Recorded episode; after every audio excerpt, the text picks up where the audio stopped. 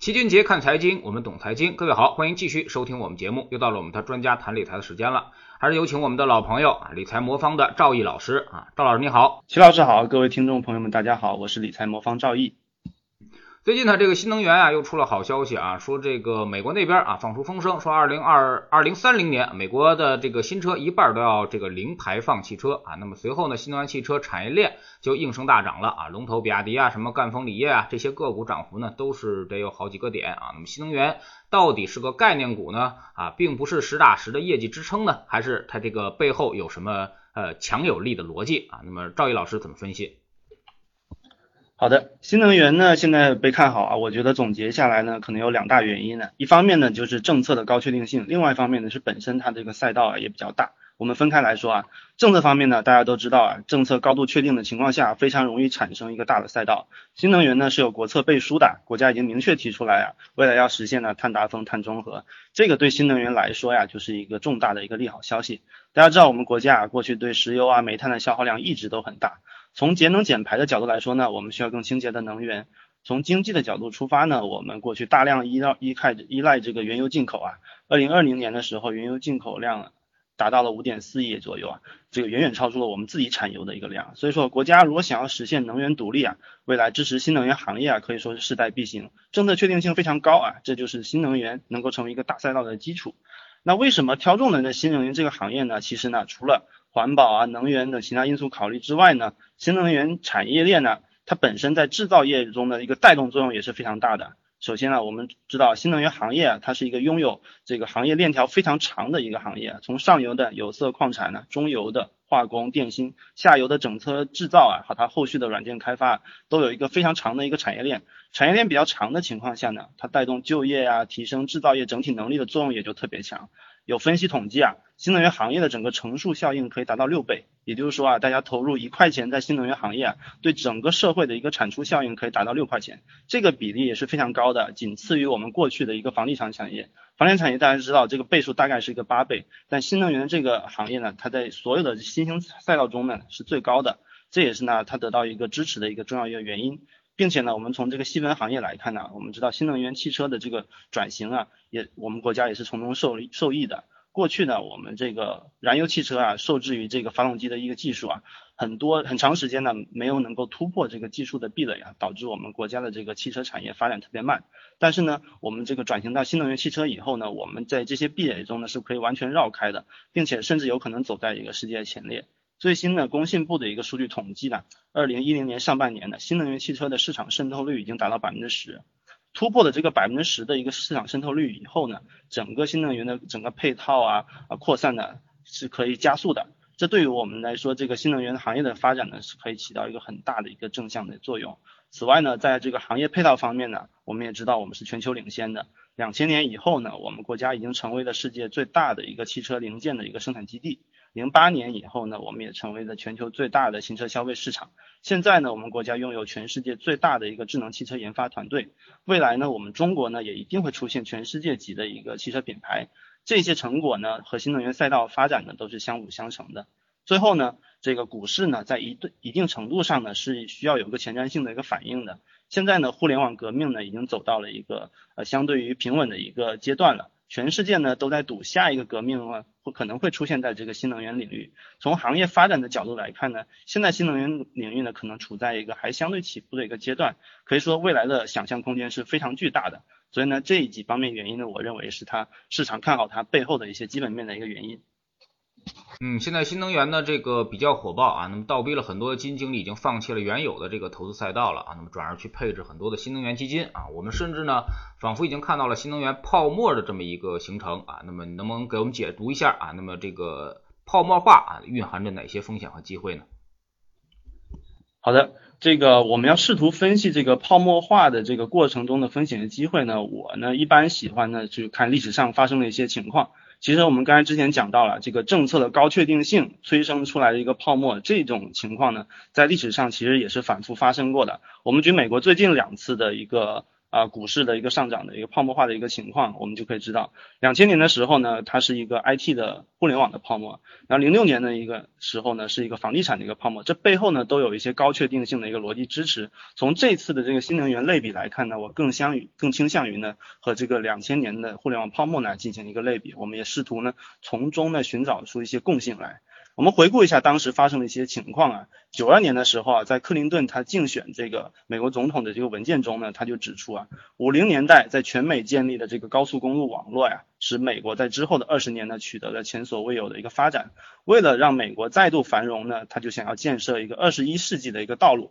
这个道路呢指的就是信息高速公路。也就是我们所说的一个互联网。那在九三年呢九月，克林顿正式上台不久呢，他就便正式推出了建设信息高速公路这么一个计划。这个计划呢，带来了互联网和计算机行业快速的一个发展，互联网的泡沫呢，也就这么被吹起来了。在这种高确定性的政策支持下呢，还有大家对这个信息技术啊改变世界的狂热信仰啊，资本市场反应也是非常迅速的。九四年到两千年三月期间啊，这以科技股为主的纳斯达克指数啊，其实是翻了十倍了。年化收益率达到百分之四十八，在两千年呢，美股中啊不盈利的企业的平均的市销率达到了百达到了二十三倍啊，这个数字在九五年的时候只有不到两倍，可见呢当时的泡沫是多么的一个严重。当然后面的故事大家也知道了，泡沫破裂之后啊，纳斯达克。啊，从零零两千年的三月的高点呢，到零二年十月的两年半里面呢，下跌了百分之八十左右，经历了指数成立以来最大的一个跌幅，一直到一五年的时候才又再创了新高。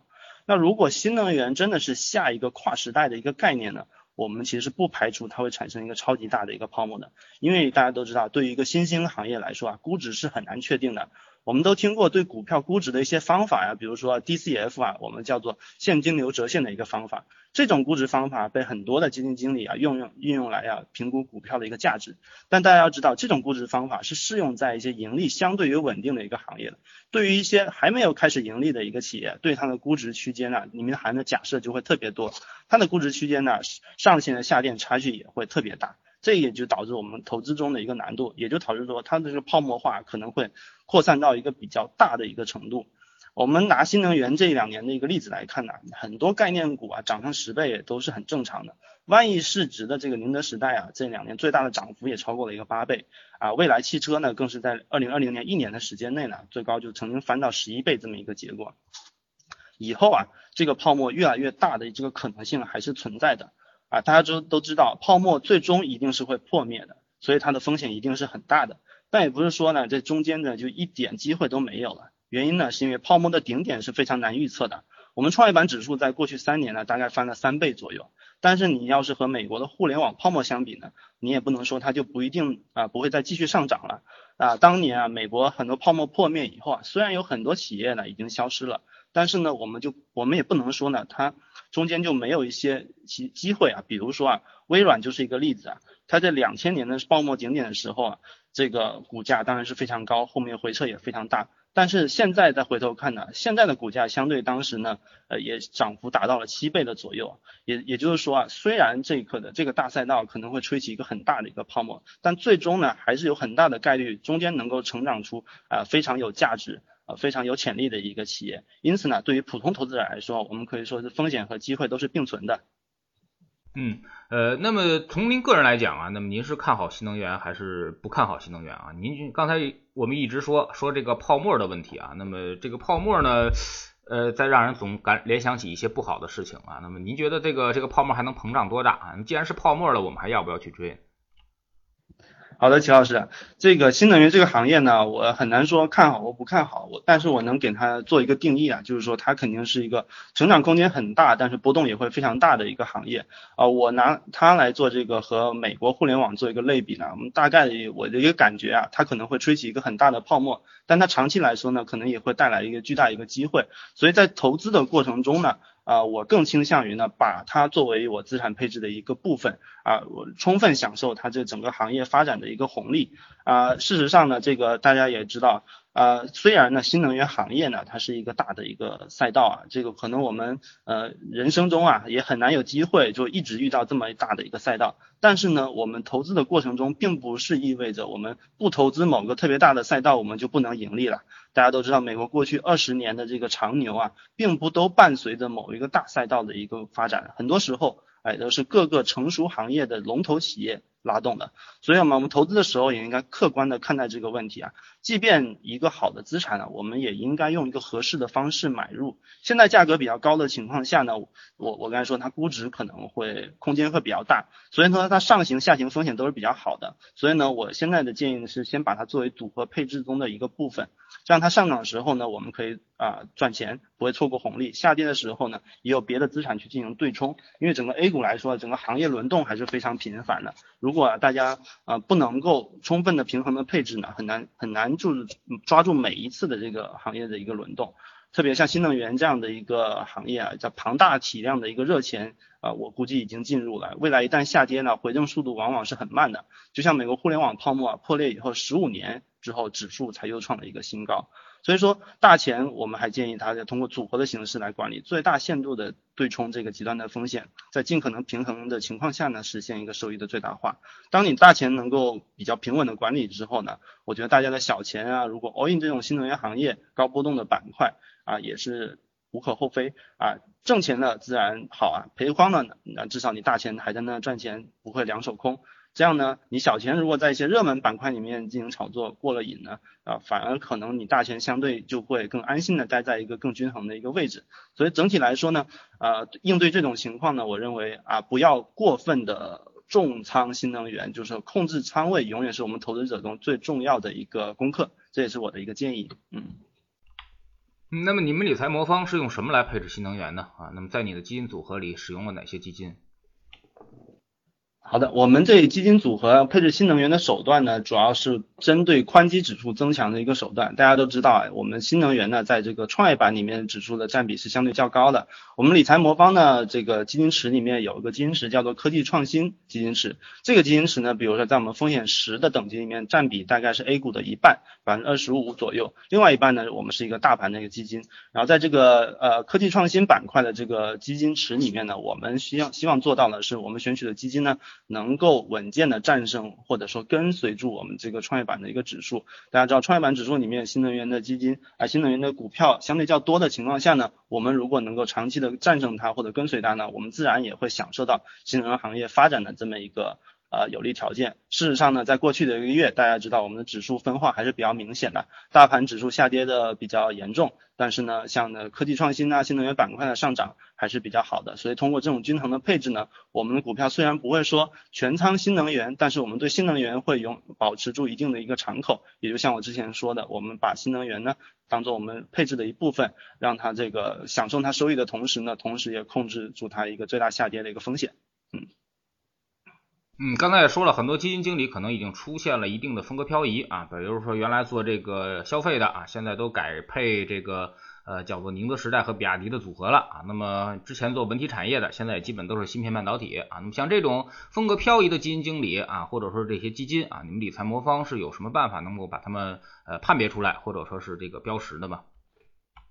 好的啊，那借这个机会呢，我也跟大家聊一下我们这个选取基金的一个原则。啊，我们基金我在选取基金的原则的时候，我最看重的一个是两点啊，一个是呢，我要确定这个基金经理呢在他的能力圈内范围内投资；第二个呢，就是他要知行合一。因为啊，我们选择让基金经理帮我们投资啊，无非就是想要让他在自己擅长的一个领域啊，发挥他的一个专业性。可是呢，人无完人啊，一个基金经理的投研能力和经验都是有限的，擅长的方向也往往只有一两个。当他突然放弃原来赛道啊，去转投自己不不了解的赛道了，无疑会放大基金的一个风险。这一方面，另一方面呢，这个基金经理风格如果持续漂移的话，一方面会给我的这个配置产生一定难度。比如说，我如果配置它是一个相对稳健的一个风格的话，它突然漂移的话，会给我的配置产生一定困难。对于个人投资者来言而言呢，如果他的风格突然漂移的话，也可能会突破个人投资者的一个风险底线。比如说，一个个人投资者如果他希望投资一些比较稳健的一个行业，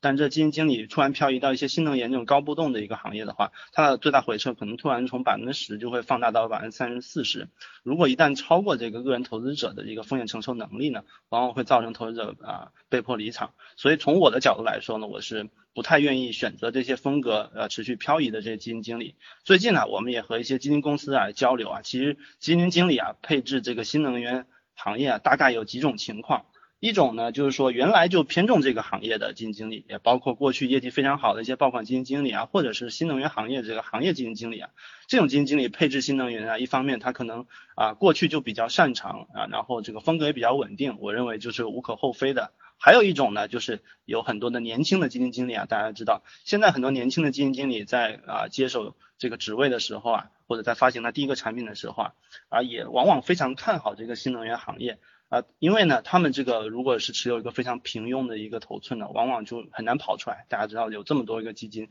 年轻的基金经理啊，会争取啊大量的机会啊，去去搏一搏收益，这样他们才有可能啊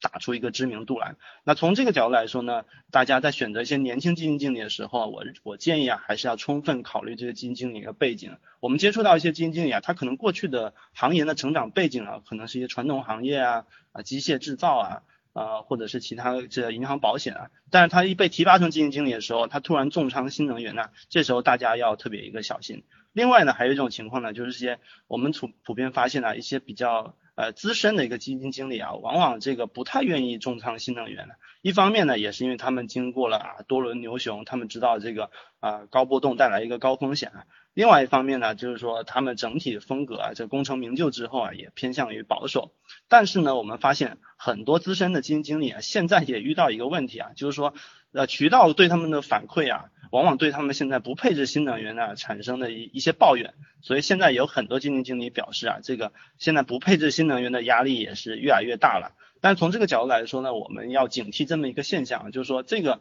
如果投资者啊。越来越多的像要反过来指导基金经理去操作啊，让他去投资新能源，这个往往意味着一个啊过热的一个情况。那从我们的角度来说呀，这个我们认为投资者啊应该客观的看待各个基金经理他配配置新能源的一个逻辑和原因，你必须充分的了解他的逻辑的原因之后呢，才能做出呢对自己投资最有利的一个选择。啊，从魔方的配置来说呢，我们不会去赌任何一个行业，因为我们知道所有行业都有周期，都有轮动。我们做过一个统计啊，A 股的十一个一级行业中啊，目前呢点位明显高过一五年的高点呢，只有一个，就是日常消费一个指数啊，就包括了白酒啊、家电啊这些，大家都知道过去涨得非常好。所以从行业投资的角度来说呀，它的整体的回正概率相对于是较低的。因为大家知道，我们作为如果投资一个宽基指数啊，如果你有一个好的企业，它在宽基指数中的市值会不断的一个变大。啊，这样子的话呢，我们这个宽基指数会不断的纳入一些好的企业，然后淘汰一些不好的企业。但是大家如果投资行业基金呢，如果这个行业一旦不行的话，大家没有一个再平衡的机制啊，你反而可能错过市场中的一个其他热点。所以这也是投资行业中啊比较难的一个原因，也是我们发现了这个基金经理啊很难或者说很少有这个行业轮动做得很好的一个情况。所以我们目前的策略呢，我们所有的基金池呢都针对的宽基指数增强。我们之前说了哦，我们针对创业板指数可能会有指数增强啊，一样的，我们针对大盘呢也会有一个指数增强。我们这么做的目的呢，是一方面我们认为宽基指数的这个回正概率比较高，另外一方面呢，我们在它对它进行增强的时候呢，有进一步提升了我们用户持有一个体验啊，持有过程会比较舒适。在这么一个大原则下呢，我们对基金经理的稳定性呢就会提出比较高的要求，他们需要保持一个比较稳健的风格呢，而且我们也会通过一些量化的手段追踪它的一个持仓啊、业绩的波动啊，来来看它的风格是不是产生了一个漂移啊。如果一旦发生了一个特别大的偏离呢，我们会启动我们基金池的一个调整的一个啊一个机制，这样子的把它调出去，我们换入一些啊呃更能够稳定战胜指数的一个基金经理。